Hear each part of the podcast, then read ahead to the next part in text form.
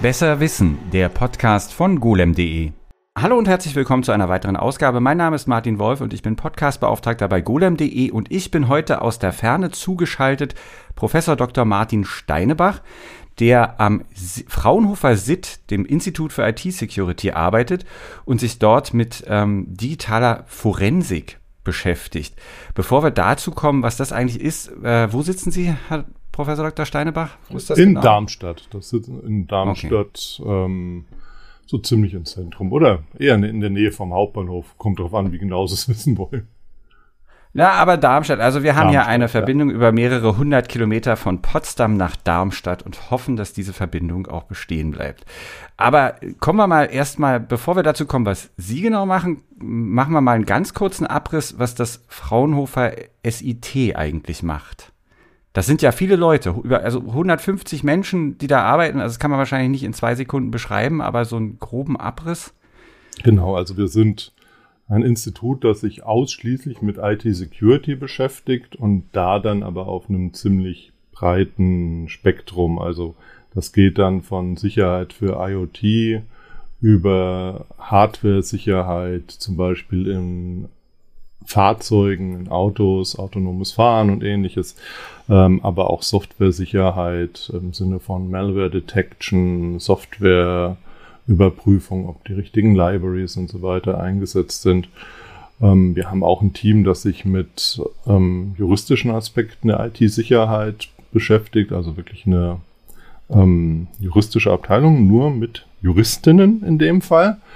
Und wir haben eine Abteilung, die sich ausschließlich mit Schulungen beschäftigt, also auch so die Vermittlung von IT-Sicherheitswissen im verschiedenen Zuschnitt. Und Ihre Abteilung ist auch gar nicht mal so klein. Bei mir steht hier, das sind über, auch über 30 Leute. Was macht denn Ihre Abteilung? Ja, gut, ähm, vielleicht noch das leichte Zurückrudern, ähm, über 30 Leute, da sind dann wahrscheinlich die studentischen Hilfskräfte mitgezählt. Sind mit also drin, ja. Die ähm, also die Mitarbeitenden selbst, da sind wir so Größenordnung 17 Leute.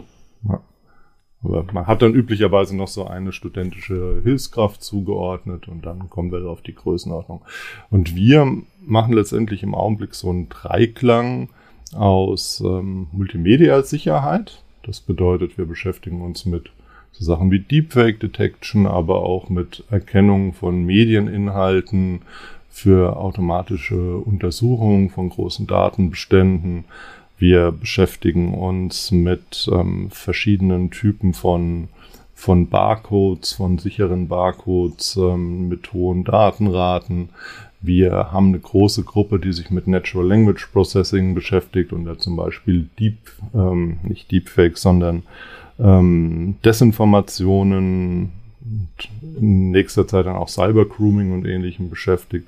Wir haben ein Team, das sich mit Sicherheit von primär multimedialen ähm, KI-Systemen beschäftigt, Robustheitsangriffe, diese Sachen, wenn man auch einen Aufkleber auf ein Stoppschild macht und dann plötzlich das Stoppschild als ähm, bitte nur 50 fahren gelesen wird und so, was man da dagegen machen kann.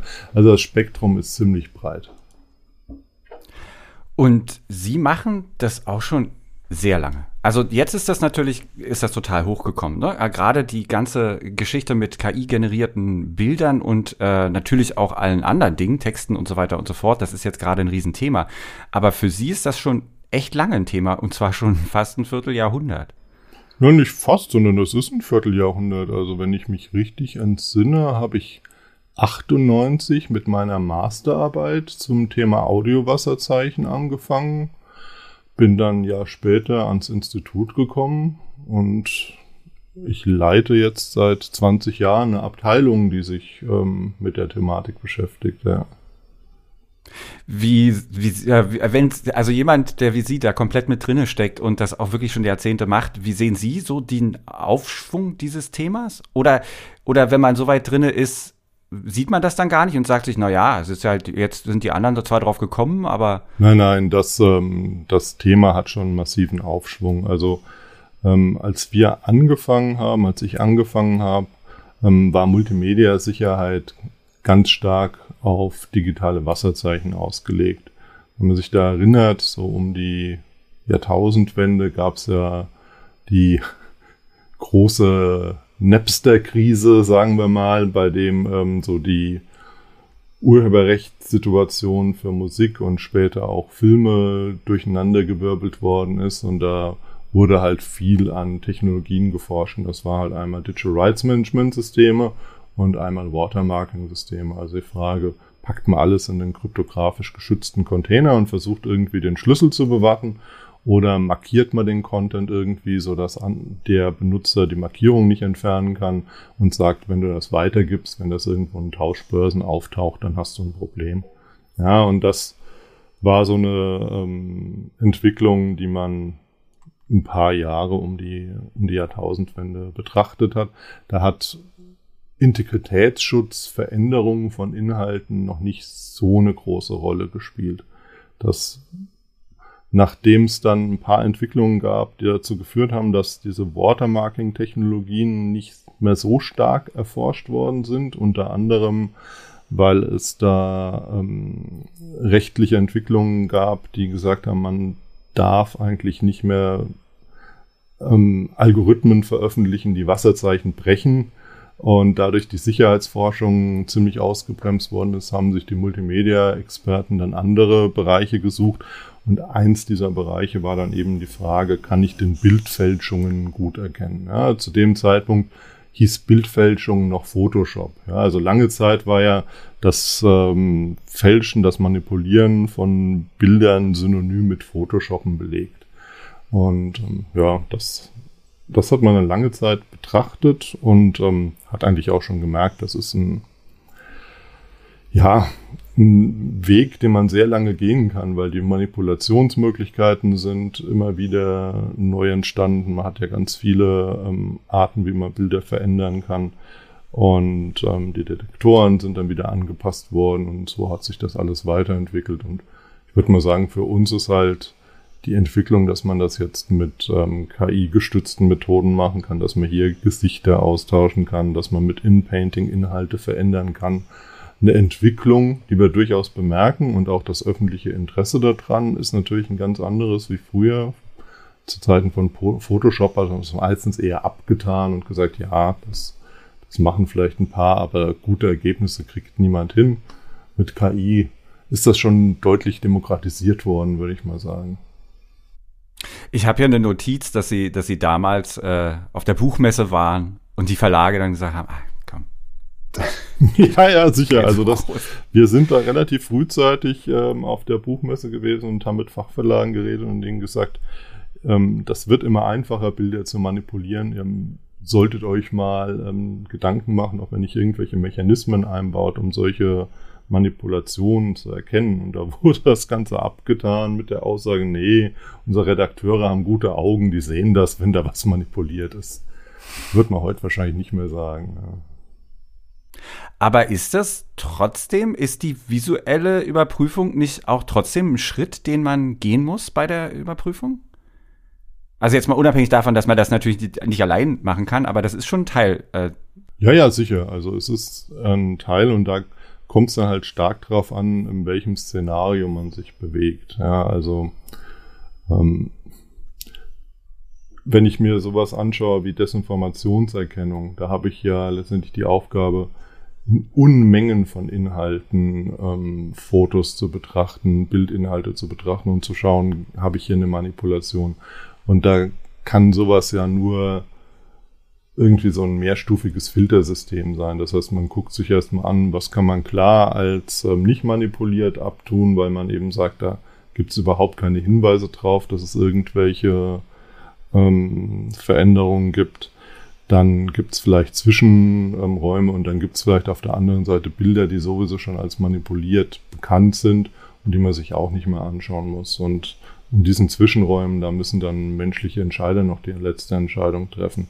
Wenn ich ein forensisches Gutachten mache und irgendwie eins oder eine Handvoll Fotos habe und mich mehrere Tage damit beschäftige, dann ist es natürlich so, dass man Tools einsetzt, um letztendlich so ein bisschen einen ersten Eindruck da, davon zu bekommen, an welchen Stellen kann denn eine Manipulation stattgefunden haben Und ähm, dann muss man aber die Ergebnisse dieser Tools visuell noch überprüfen, weil es immer auch so ein Zwischenspiel zwischen den Bildeigenschaften den Detektionstools ähm, gibt. Das heißt, ähm, nicht jeder Erkennungsmechanismus reagiert auf jeden Bildbereich, auf jede Art von Bild gleich.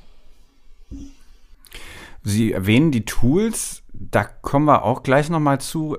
Aber also ich weise nochmal darauf hin, das mache ich auch in die Shownotes. Wir haben mal einen äh, Bildforensiker in Hamburg besucht von golem.de aus und haben uns auch mit dem unterhalten damals. Der hatte uns so ein bisschen was gezeigt. Ich glaube, da ist auch ein Video in dem Artikel drin.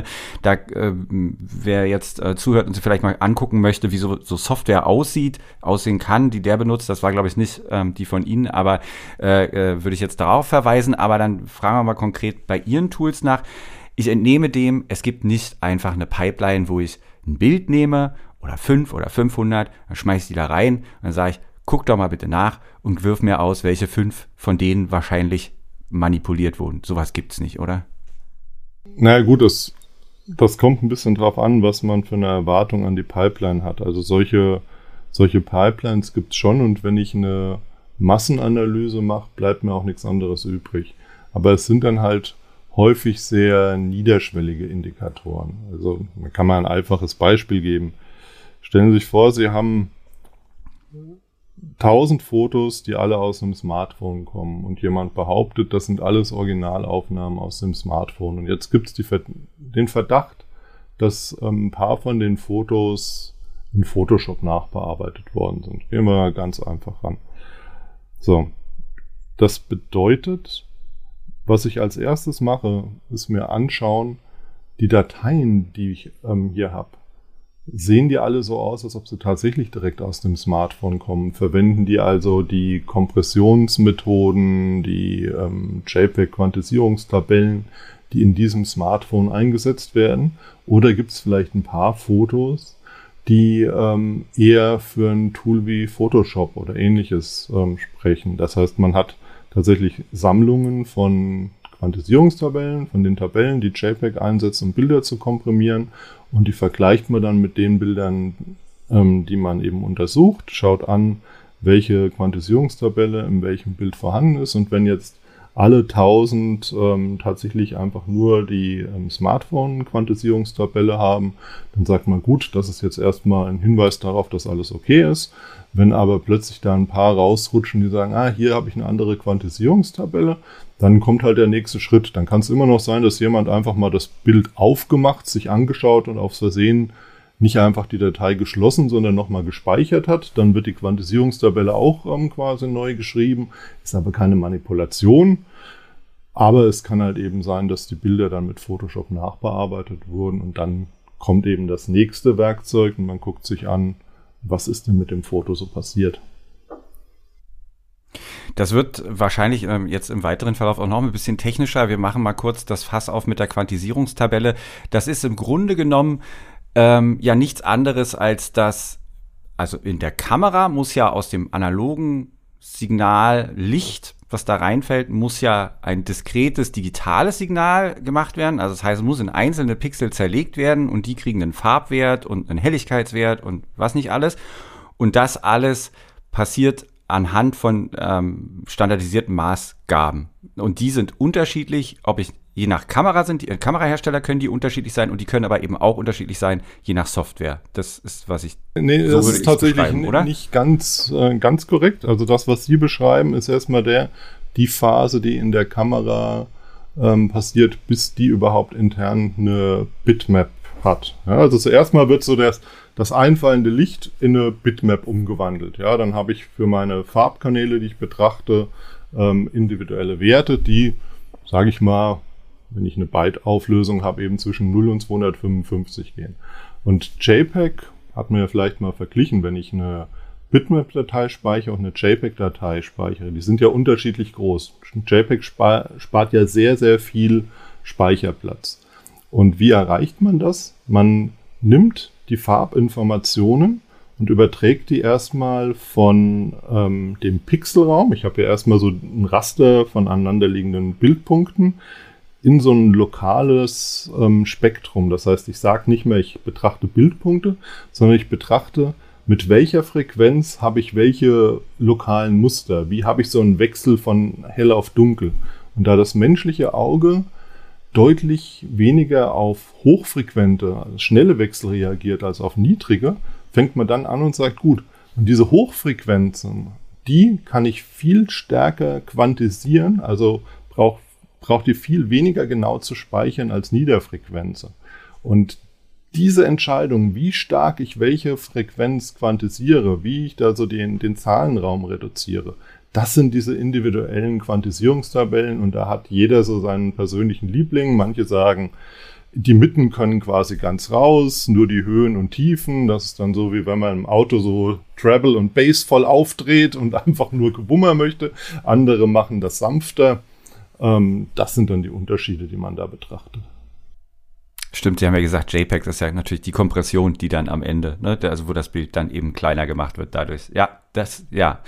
Das heißt, also was es aber ja auch gibt, so hatte ich da damals erfahren in dem Gespräch mit dem äh, Forensiker, ist ja wie so eine Art auch Fingerabdruck der, der, der Sensoren von Kameras. Also da sind wir dann wieder bei diesem ganz Basic Level, ne, dass die haben alle ein ganz spezifisches Rauschverhalten. Also man hat ja immer Rauschen in den Signalen und anhand dessen kann man dann das vielleicht machen. Geht das trotzdem auch noch, auch wenn das durchgelaufen ist durch diese Kompression, weil das, was dann ja passiert, ist ja schon, dass da ein bisschen Gematsche draus gemacht wird. Genau, also in den meisten Kameras, ähm, gerade auch mit Kameras, die man jetzt kameraballistisch betrachtet, werden sie überhaupt keine ähm, wirklichen Bitmap-Repräsentationen ausgeben können. Ja, also das heißt, üblicherweise haben sie nur JPEG-Dateien. Aber diese ähm, Fingerabdrücke oder Sensor-Fingerprints, wie auch immer man die nennen möchte, ähm, die sind tatsächlich erstaunlich robust. Also die überstehen auch ein ähm, Skalieren von Bildern. Es gab auch schon Experimente, die gezeigt haben, dass sowas selbst nach dem Ausdrucken und wieder einscannen noch ähm, erkannt werden kann. Also das kann man durchaus machen. Aber das ist halt weitaus komplizierter algorithmisch aufwendiger, so einen Fingerabdruck zu berechnen, als erstmal die Quantisierungstabelle anzuschauen. Das heißt, der erste Schritt ist immer diese ganz einfache Herangehensweise. Mit so einem Fingerabdruck ähm, würde man dann zum Beispiel sagen, ich habe hier meine 1000 Bilder von der von der ähm, Kamera. Jetzt lasse ich meine, ähm, jetzt berechne ich quasi so den Fingerabdruck über die 1000 Bilder das kann ich mit 1000 schon problemlos machen. Und dann kann ich natürlich den Fingerabdruck wieder gegen jedes einzelne Bild prüfen und sagen, okay, passt du eigentlich auch dazu? Muss man aber auch ein bisschen aufpassen, weil diese Fingerabdrücke, die entstehen, üblicherweise durch ein Fehlverhalten der Sensoren hinsichtlich Lichteinfall. Das heißt, die reagieren untypisch auf sehr helle oder sehr dunkle ähm, Lichteinfälle. Und es kann halt immer sein, dass ich Fotos mache, die einfach untypisch sind. Also wenn ich jetzt eine weiße Wand fotografiere und mein Sensor reagiert stark auf Dunkel, dann habe ich überhaupt kein Dunkel. Und dann kann es sein, dass hier auch wieder ein Fehlalarm ausgelöst wird, weil der Fingerabdruck einfach nicht typisch ist, weil einfach das Foto selbst nicht typisch ist. Deshalb ist auch da immer wichtig, dann nochmal zu interpretieren. Das heißt, dass wir, also, dass man schon auch sagen kann, egal mit welcher Methode man rangeht, es gibt immer einen Faktor, der motivisch bedingt ist. Das heißt, nicht jedes Motiv, was ich habe, lässt sich gleich gut auch analysieren. Genau, also zumindest mal all die Faktoren, die wirklich signalabhängig sind. Ja, also sowas wie diese Quantisierungstabelle, die ist völlig agnostisch, welches Signal ich da reingebe. Das ist ja einfach die Auswahl der Kamera in dem Moment, in dem ich das Bild speichere. Aber andere Detektoren reagieren halt zum Beispiel auf die Frage, wie uniform die Bildumgebung ist oder ähm, was ich halt an Texturstärke habe. Es kann immer sein, dass irgendwas auf ähm, eben mehr hell oder mehr dunkel reagiert. Das muss man eben wissen. Deshalb ist es so schwierig, irgendein Tool zu entwickeln, bei dem man auf den Knopf drückt und das dann sagt, das Bild ist manipuliert oder nicht, sondern üblicherweise hat man halt Tools, die dann über das Bild hinweg Indikatoren aufzeigen und unterlegen und dann brauchst du halt immer noch einen Experten, der das bewertet und eine finale Aussage dazu trifft. Und das können, also das können Sie dann sozusagen auch machen und das ist aber dann auch ein, ja, wie soll man sagen, das ist halt auch ein, eine Erfahrungssache, ne? Also man kann das nicht einfach, äh, man kann nicht in zwei Tagen irgendwie lernen, ah, okay, dann mache ich das so und so, sondern das braucht dann halt schon auch Erfahrung und Wissen, oder? Ja, gut, das ist dann auch immer ein bisschen die Frage, ähm, in welche Tiefe muss man das Ganze ähm, betrachten. Also wenn ich zwei, drei Tage ähm, Zeit habe, wir machen ja sowas, wir bieten ja entsprechende Schulungen an, die genau das versuchen, dass ich jemanden, der damit beauftragt ist, Bildbeweise zu sichten, innerhalb von drei Tagen das Wissen vermittel, dass er zumindest mal interpretieren kann, was er gezeigt bekommt. Ja, das mag dann immer noch sein, dass es irgendwelche ähm, Sonderfälle gibt, an denen die Interpretation schwer ist und an denen man vielleicht dann zumindest mal eine zweite Meinung einholen sollte. Aber zumindest mal zu wissen, ah, das ist jetzt ein Sensor, der ähm, lokale, untypische Eigenschaften erkennt und hier habe ich plötzlich einen Alarm. Das liegt aber eben daran, dass ich hier eigentlich ein Bild habe, das zeigt, ich sag mal, einen Wald mit ganz vielen ähm, grünen Pixeln und Hochfrequenzen, weil Tannennadeln und Blätter und so weiter. Und im Vordergrund steht dann vielleicht ein Schild, das plan weiß ist und bei dem in der Mitte einfach nur steht ähm, Rauchen verboten. So. Dann wird dieses Schild sich einfach dadurch, dass es so eine plane weiße Fläche ähm, darstellt, anders verhalten als dieser Wald. Und dann werden die Indikatoren anspringen und dieses ganze Schild diese weiße Fläche zumindest mal ähm, als untypisch anzeigen. So, wenn jetzt jemand so ein Tool nimmt und hat einen Wald abgefackelt und sagt, na, ich habe hier den Beweis, dass ich darf nicht rauchen, Schild, das war gar nicht da, das hat jemand nachträglich reingefälscht, der böse Förster, ja, ähm, und ich das Tool einfach nur anwende und sage, ja, hat er recht. Ist halt blöd. Ja, da muss man dann halt eben wissen, ja, das ist ein typisches Verhalten und müsste sich dann zum Beispiel so das ähm, Bildrauschen auf einer ganz anderen Ebene anschauen. Das ähm, ist dann wieder möglich, weil das Rauschen, wir haben ja schon gesagt, das Rauschen von der Kamera und so weiter, das ähm, ist dann normalerweise Uniformverhalten ähm, vorhanden. Und ähm, wenn Sie einen Kamera-Fingerabdruck haben, dann können Sie potenziell eben auch noch sehen, ob auch dieser Bildbereich ähm, von dem Schild halt mit dem Fingerabdruck übereinstimmt. Ja. Sie sagen gerade, Sie bilden Leute fort und das äh, führt mich natürlich unweigerlich zu der Frage, ist das ein Job? Ist das ein, eigentlich ein, kann das nicht auch eine, äh, eine schöne Karrierewahl sein? Also ich finde, das klingt furchtbar spannend, so als, ich meine, Sie haben es natürlich zu einem Job gemacht, aber Sie arbeiten in der Forschung oder beziehungsweise ne, in der, äh, auf, der, auf dieser Seite, aber ist das so? Wer, wen bilden Sie sofort? Was sind das für Leute und was machen die dann danach? Gut, also wir wir verfolgen natürlich jetzt den Lebensweg von den Leuten großartig weiter. Klar, aber ähm, typischerweise würde ich mal sagen, entweder Journalisten, die halt einfach ähm, in die Lage versetzt werden wollen, ähm, vermeintliche Beweise selbst zu interpretieren.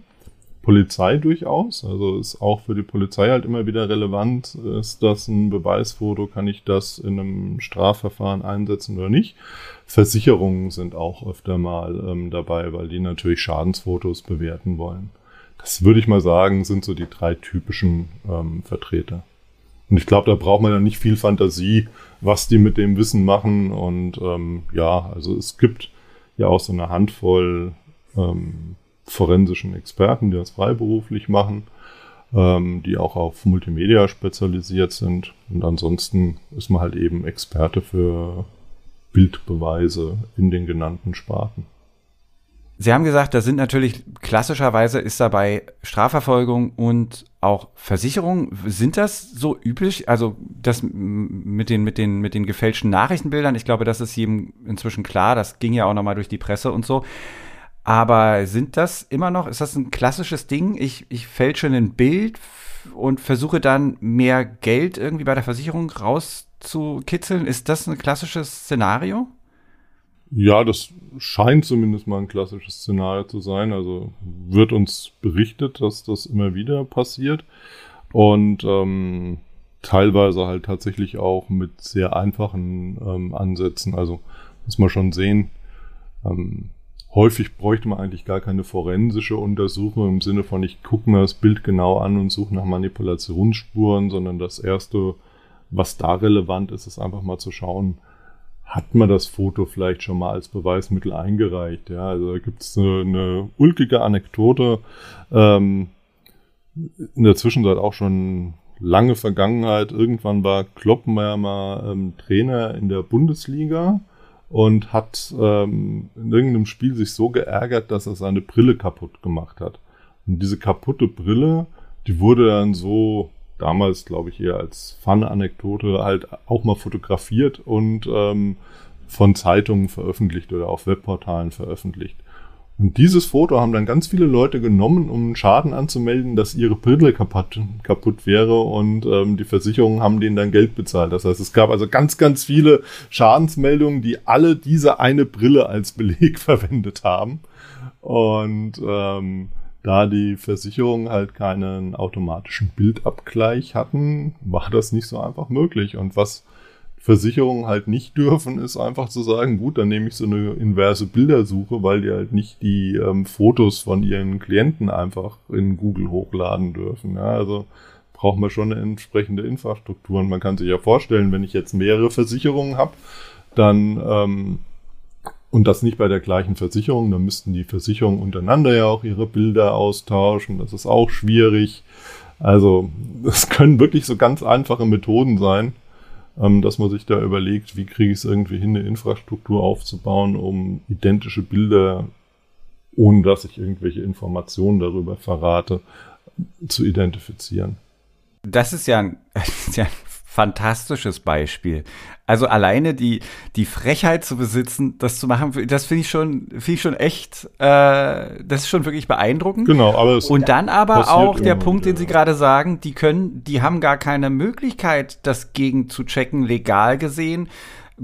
Und ähm, aber ist es denn jetzt so, dass die dass die da irgendeinen Automatismus haben. Ich meine, stellt sich vor, es ist Jahr 2024, alles ist mit KI, alles hat einen Automatismus und gerade solche Unternehmen wie Versicherungen, die sind ja immer bemüht, alles effizient zu halten oder so. Aber trotzdem, gibt es, da gibt es keine, keine automatisierten Mechanismen oder wie? Oder keine, von denen Sie wissen, sagen wir so.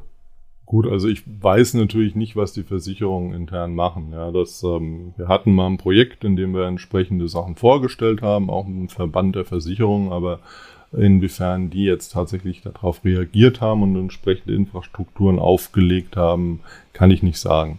Ähm, technisch ist es natürlich kein Problem. Also das Wiedererkennen ist ja eh kein Problem. Wie gesagt, ich meine, ähm, mit sowas wie dieser inversen Bildersuche von Google und Konsorten hat, haben ja wahrscheinlich viele schon mal gearbeitet. Ähm, man kann auch Infrastrukturen bauen, in denen man ähm, dann nicht mehr das Problem hat, dass man irgendwo das Bild hochladen muss, sondern man kann natürlich auch einfach so eine Art Hash ähm, hochladen und dann einfach nur sagen, hey, ich habe hier einen Hash von einem Bild, habt ihr vielleicht ähm, Bilder mit dem gleichen Hash? Dann hat man eigentlich schon viel gewonnen und verrät eigentlich nichts über das Bild, außer wenn jemand anderes halt ein Bild mit dem gleichen Hash hat, dass, ähm, dass das identische Bild irgendwo aufgetaucht ist. Es dürfte wahrscheinlich dann nicht mehr so ein Riesenproblem hinsichtlich ähm, Schutzbedenken und Privacy sein. Hm.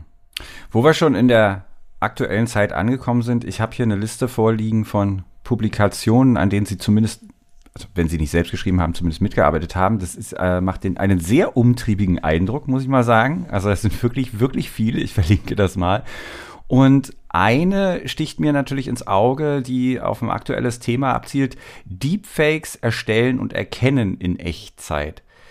Das ist natürlich auch ein brandaktuelles Thema. Wir alle kennen die Geschichte oder wahrscheinlich die meisten dürften mitbekommen haben, dass es zum Beispiel in einer Ansprache des russischen Präsidenten Putin plötzlich eine Live-Schalte gab, wo ein Student irgendwie sich als äh, Putin äh, als Deepfake sozusagen reingeschaltet hat und und äh, also das ist irgendwie überall angekommen. Und das man kann das jetzt in Echtzeit also welcher Ansatz verfolgt man da um sowas in Echtzeit erkennen zu können? Ja tatsächlich ist ähm, Echtzeit eigentlich gar nicht so das spektakuläre würde ich mal sagen. Also jetzt mal ganz nüchtern betrachtet ähm, Echtzeit bedeutet wir schaffen es mit zum Beispiel einem Mechanismus innerhalb von äh, der Sekunde fünf Frames zu analysieren auf einem Gaming-PC. Ja, das heißt also, wenn wir jetzt sagen würden, Echtzeit bedeutet, ich habe einen, ähm, einen Stream von 60 Frames in der Sekunde ähm, und ich muss auch die 60 Frames analysieren, würde man sagen, Echtzeit ist nicht möglich. Ja, weil ich, ähm, wie gesagt, mit 5 Frames in der Sekunde arbeite. Die arbeiten, oder der Stream liefert aber 60. Da laufe ich ja gleich so um Faktor 12 auseinander. Zu einer Deepfake-Erkennung genügt es aber ja letztendlich, wenn ich halt eben jedes fünfte, jedes zehnte Frame mir anschaue und sage, habe ich da einen Indikator für einen Deepfake und dann habe ich halt nicht sofort, sondern nach 0,2 Sekunden meinen Indikator. Damit kann man üblicherweise noch leben.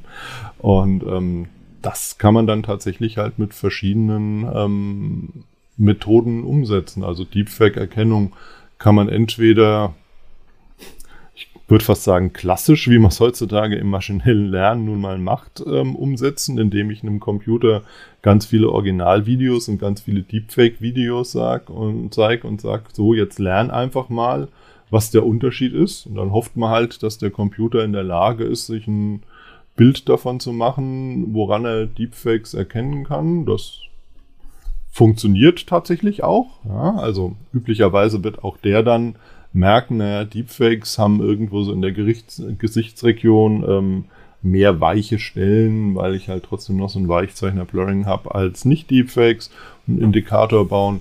Wir haben aber auch ähm, Methoden, die wirklich auf Signalverarbeitung basieren, bei denen man dann sagt, so ich ähm, schaue mir mal das Rauschverhalten, das statistische Verhalten in der Gesichtsregion im Vergleich zum restlichen Bild an. Da sind wir wieder bei Kamerafingerabdrücken und lokalen und ähm, globalen Rauschen. Und ähm, wenn sich dann Gesicht und Rest vom Bild hinsichtlich des Rauschens unterscheiden, hinsichtlich der Quantisierungseigenschaften unterscheiden, dann, ähm, dann kann ich da auch einen Alarm ausgeben. Ja, also, und auch das sollte man eigentlich problemlos in Echtzeit hinbekommen. Das heißt also, Sie sehen das gar nicht als so das große Problem für die, für die Zukunft an oder sagen Sie, naja, okay, man kann das jetzt machen, aber äh, die, die Gegenseite kann natürlich auch aufrüsten. Ne? Auch so ein Fingerabdruck lässt sich ja in irgendeiner Form sicherlich fälschen und es wird auch, ne, die eine KI kann dann das, die nächste KI kann dann das und so gibt es ja so ein Aufrüsten auch. Also bei Leuten, die es wirklich ernst meinen und ähm, jetzt nicht auf der Ebene, ich klaue mir ein Brillenbild agieren, da wird das, wird das weitergehen, oder? Diese Aufrüstung? Natürlich. Und ähm, da muss man jetzt natürlich auch immer ähm, schauen. Also das, was man da in Echtzeit hinbekommt, ist halt erstmal eine Pipeline, die aus dem Deepfake-Generator in den Deepfake-Detektor reingeht.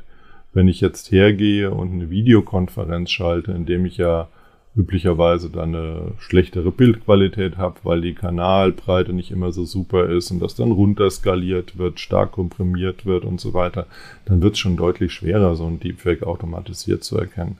Dann habe ich in ganz vielen Kamerafiltern oder Videokonferenzsystemen ja auch noch so Beautification-Mechanismen. Das heißt, ich weiß gar nicht, ob der mit dem ich gegenüber sitze, tatsächlich so faltenfrei ist, wie er aussieht. Oder vielleicht hat er auch irgendein Tool die Falten einfach mal rausgeglättet.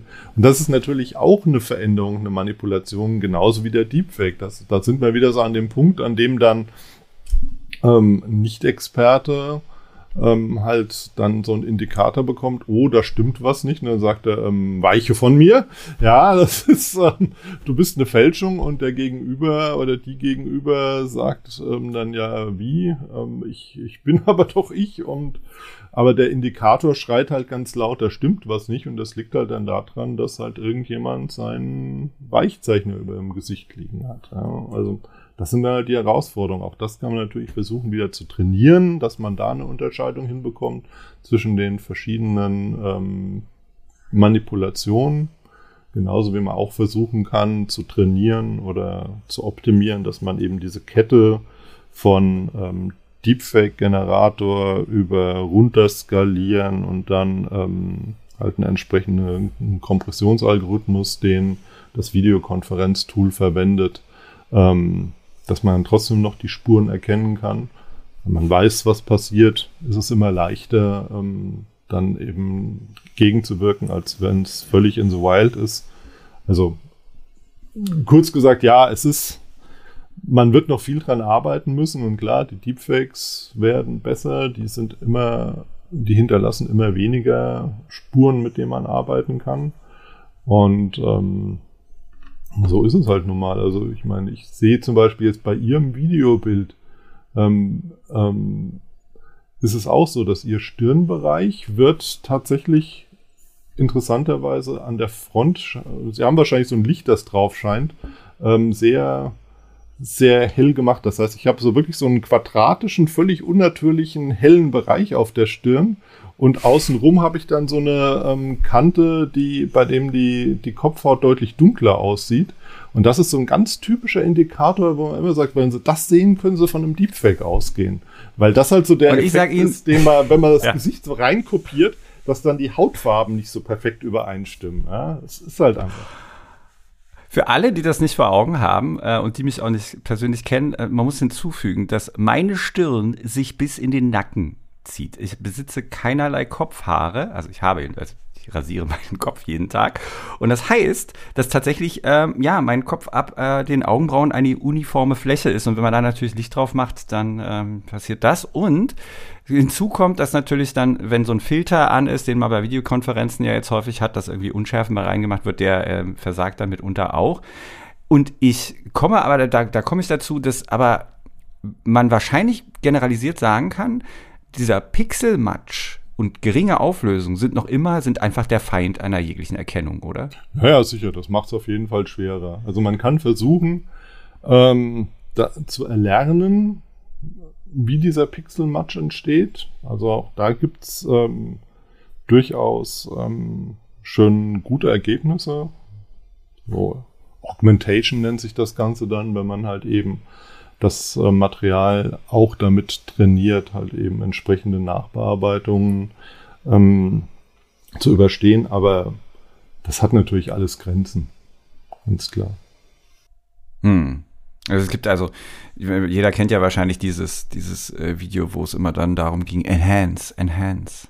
Da gab es so ein YouTube-Video, wo dann immer weiter reingezoomt wurde. Das, das, jeder jeder äh, Spionagefilm hat dieses äh, hat dieses Trop irgendwie aufgegriffen, wo es darum geht, dass man aus äh, drei Pixeln dann lesbar noch irgendwas äh, rausholen kann. Da äh, gibt es dann Grenzen. Und ich meine, was ich ja auch weiß aus meiner Erfahrung selbst ich benutze ja auch Tools, die zum Beispiel zur, zum Upscaling, zum Vergrößern von Bildern funktionieren. Irgendwann fängt die KI, die dafür zuständig ist, dann auch an zu halluzinieren. Das heißt, auch da werden dann einfach Inhalte hinzugefügt, die es einfach vorher nicht gab, weil ein bisschen Detail schadet ja nicht. Und dann tut sie halt irgendwas da rein. Also das wird auch sich sicherlich äh, nicht lösen lassen.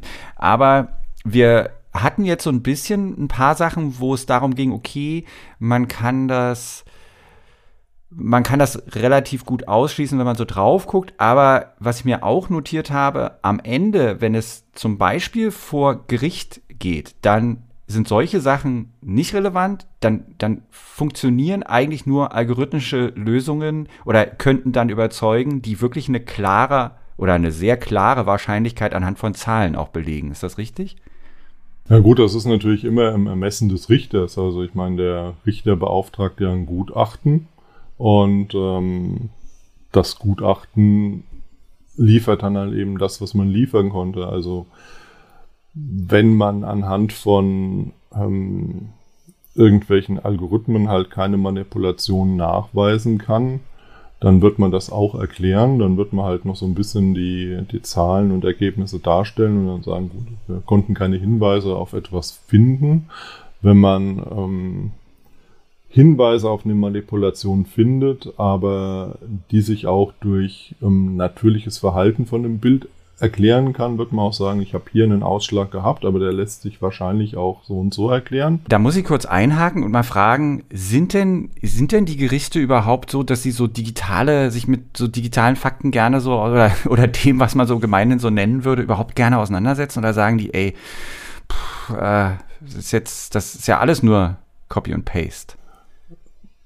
Gut, ich, ich bin jetzt nicht so tief in den ähm, Gedanken von Gerichten und Richtern drin, aber ich vermute mal, es bleibt ihnen halt nichts anderes übrig. Also wenn ich heute Beweise und Belege halt einfach häufig digital habe, weil immer mehr Cyberkriminalität stattfindet, weil halt typischerweise, wenn ich eine Beweisaufnahme mache, ich die mit meinem Smartphone machen werde, weil ich das einfach dabei habe, dann ähm, geht da halt eben kein Weg mehr dran vorbei. Und ich meine, auch die ganzen Überwachungssysteme, Überwachungen in U-Bahn, auf Straßen und sonst was, das sind ja alles digitale Systeme. Das ist ja nicht so, dass der hin und wieder jemand vorbeifährt und die Filmrolle austauscht. Ja, von daher ähm, ist halt einfach so. Also das ist die, die Realität und das akzeptieren natürlich auch die Gerichte. Ich habe mir notiert, dass ein Tipp von Ihnen, um, also wenn man jetzt selbst in der in die Verlegenheit kommt, zum Beispiel so einen Nachweis erbringen zu müssen, weil beispielsweise ein Unfall passiert ist oder sonst irgendwas, dass ein Tipp von Ihnen ist, das nicht mit einem Foto zu machen, sondern mit Video. Warum? Naja gut, wenn ich ein Video aufnehme, um, dann kann ich halt eben um ein Objekt, um einen Schaden mich halt auch mal rumbewegen.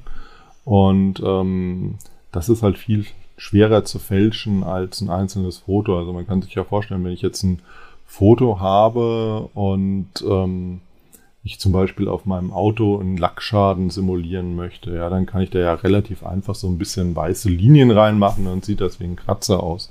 Wenn ich aber ein Video habe und mich um diesen Schaden rumbewege, ähm, dann müsste ich ja tatsächlich Frame für Frame diese, ähm, die genau die gleiche Perspektive und den gleichen Winkel und alles von diesem Lackschaden einzeichnen. Das ist viel aufwendiger. Also ich würde sagen, ein Video zu fälschen ist deutlich schwerer als ein Bild zu fälschen und von daher würde ich bei einer forensischen Untersuchung bei einem Video tatsächlich auch von einer stärkeren Beweiskraft in so einem Fall ausgehen. Das heißt also auch, dass sie als, wie soll man sagen, äh, das, als Dienstleistung auch anbieten, solche Sachen zu überprüfen. Genau, also wir sind Gutachter, führen forensische Gutachten durch und das machen wir halt für Polizei, Staatsanwaltschaft, Richter und so weiter, aber halt eben auch für Versicherungen oder Journalisten. Also. Und den Fortbildungsaspekt haben wir ja auch schon erwähnt. Wir verlinken auf jeden Fall das Institut. Bevor wir ähm, den Podcast beenden, noch die Frage, die Sie wahrscheinlich, also ich kann mir die Antwort schon denken, weil ich merke auch so, also dass Sie ähm, wie, wie die guten Security, die, die guten Leute, die sich mit Security beschäftigen, die ich kenne, sind alle sehr vorsichtig und scheuen Allgemeinerungen, äh, Verallgemeinerungen und pauschale Urteile und da zählen Sie auch zu. Ja, ähm, trotzdem muss natürlich die Frage, darf natürlich nicht fehlen, ähm, kannst kannst eine absolute Sicherheit geben bei einer, äh, bei einem bei solchen Urteilen? Hm. Eine absolute Sicherheit ist natürlich immer schwer, aber es ist schon nochmal ein massiver Unterschied, wie das Szenario aussieht. Also darf nicht vergessen, dass es ja immer noch solche Mechanismen wie ähm, kryptografische Signaturen und ähnliches gibt. Ja. Und wir haben jetzt eine Entwicklung, dass sich immer mehr Kamerahersteller auch damit beschäftigen, dass quasi das, was sie produzieren, manipuliert wird und dass Leute immer weniger ähm, Fotos, Bildern vertrauen und dadurch die Kamerahersteller halt jetzt anfangen, Mechanismen einzubauen, mit denen man diese Integrität doch wieder schützen kann. Und wenn solche Mechanismen da sind, dann ist natürlich der technische Aufwand schon deutlich höher, das zu fälschen. Heute habe ich ja ein Foto, das ist eine Bitfläche und die kann ich eigentlich beliebig manipulieren. Ähm, sobald ich mit Signaturen und ähnlichen arbeite, müsste ich dann schon irgendwie tatsächlich die Kamera und die Sicherheitsmechanismen überwinden. Und das ist eine Dimension aufwendiger. Von daher, ich glaube schon, dass ich ähm, die Sicherheit von Bildern noch deutlich weiterentwickeln kann. Da wird Forensik ähm, eine Rolle spielen. Da werden aber auch einfach Sicherheitsinfrastrukturen drumherum eine Rolle spielen. Da fällt mir noch ein, dass ich beispielsweise, da hatte ich glaube ich auch selber drüber geschrieben, das gibt die die Initiative von Adobe und ich meine, es gibt auch noch andere Leute, die sich damit beschäftigen, sie nennt sich Content Authenticity Initiative, die ähm, bei Bearbeitung, bei Bildbearbeitung so eine Art Metadatenprotokoll mit dranhängt oder in irgendeiner Form äh, das ins Bild mit integriert. Okay, wie, die, also da werden nicht die einzelnen Schritte werden, glaube ich, das kann man einstellen, nicht granular, äh, standardmäßig aufgezeichnet, aber zumindest wird äh, dann bekannt gegeben, gab es eine größere Bildmanipulation oder gab es beispielsweise nur eine Anpassung von Farbwerten, um das ein bisschen knackiger werden zu lassen. Wie bewerten Sie denn solche Initiativen? Die Initiativen sind ja erstmal immer positiv zu bewerten. Also jeder, der sich bemüht, irgendwie Bildintegrität nachvollziehbar zu machen, macht ja erstmal was Gutes. Ähm, wie gut das technisch funktioniert, muss man sich dann immer individuell betrachten. Ähm, wichtig ist, glaube ich, bei solchen Initiativen, dass sie eine hohe Verbreitung haben. Also wenn ich ähm, ein Foto habe und jemand mit so einer irgendeine Art von Signatur, irgendeine Art von ähm, Nachverfolgbarkeit arbeitet. Und ich das Foto aber halt einfach von diesen Metadaten trennen kann irgendwie, sei es jetzt, weil eben eine Signatur angehängt ist, die ich einfach lösche, vielleicht auch ein Wasserzeichen eingebettet, das ich vielleicht auch angreifen kann.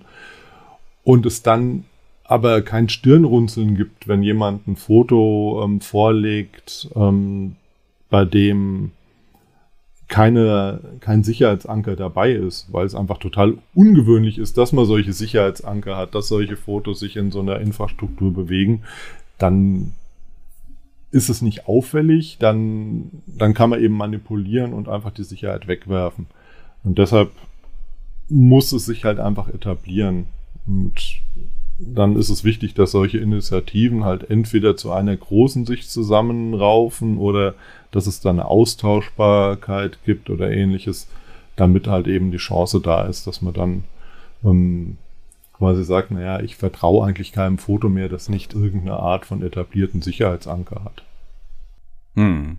Das ist eigentlich ein schönes Schlusswort. Das liegt nämlich auch ein bisschen an uns dann, also auf der äh, Produzenten-Konsumentenseite zu gucken, dass vielleicht unsere, die Hersteller eben wirklich auch sowas anbieten und wir es auch annehmen und auch nutzen. Denn es ist, also ich meine, wenn ich mich mit jemandem im Freundeskreis unterhalte, die über irgendein Foto, das halt irgendwie, ist, wo man skeptisch sein könnte, ist, wird auf jeden Fall die pauschale Aussage kommen, ja, kann, kann ja alles, kann ja alles gefälscht sein. Also es gibt ja kaum Vertrauen, ne? Dieses Grundvertrauen, dass ein Foto in irgendeiner Form real ist, das gibt's ja schon eigentlich gar nicht mehr.